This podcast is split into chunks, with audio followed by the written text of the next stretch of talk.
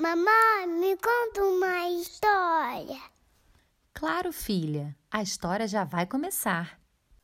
Princesa Cientista Na casa da Marina, todo mundo ama ler.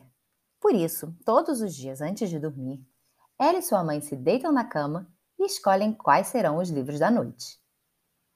Um dos preferidos da menina é o da famosa cientista Marie Curie, que desde muito nova conseguiu estudar e correr atrás dos seus sonhos.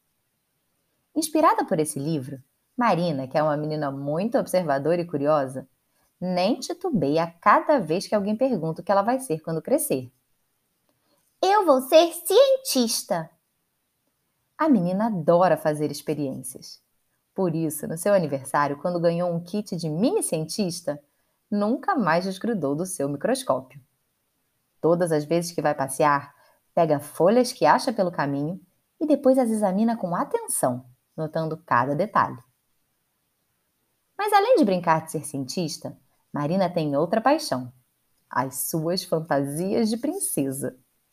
Ela adora colocar vestidos rodados, coroa na cabeça, colares e até luvas que vão até o meio do seu braço. Por isso, às vezes as pessoas dizem que ela vai ser princesa e não cientista. Isso deixa a pequena Marina um pouco confusa, por um lado ela ama ser princesa, mas por outro, a ciência faz seu coração bater muito forte. Por isso, essa semana, enquanto estava brincando na escola com sua amiga Isabela, resolveu dividir um pouco da sua aflição.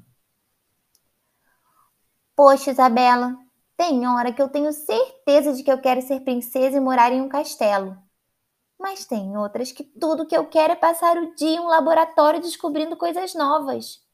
Não sei o que fazer. Foi então que Isabela olhou bem fundo nos olhos da menina e disse: Ah, Marina, eu acho que eu tive uma ideia melhor. Você pode ser princesa cientista de todos os lugares ao mesmo tempo, é claro. Ué, dá para ser os dois? É claro que dá. Basta você tentar. Que tal fazer experiências usando uma coroa? Ou brincar de princesa com seus óculos de cientista? Se você usar a sua imaginação, você consegue. Apesar de pequena, Isabela tem toda a razão. Ninguém precisa ser uma coisa só. Aliás, ninguém é uma coisa só. Você pode gostar de jogar bola e de dançar balé, ou de cantar e apostar corrida. Não é porque você gosta de uma coisa que não pode gostar de outra. E a vida fica muito mais divertida assim. Marina ficou muito feliz, pois entendeu que pode ser o que quiser quando crescer, inclusive mais de uma coisa ao mesmo tempo. Se você tentar alguma coisa nova e não conseguir, pode tentar outra. O que vale é a gente explorar muitas possibilidades e se divertir no caminho. Que coisa boa podermos descobrir, conhecer o diferente e sermos nós mesmos. Se você gostou, curte e compartilha.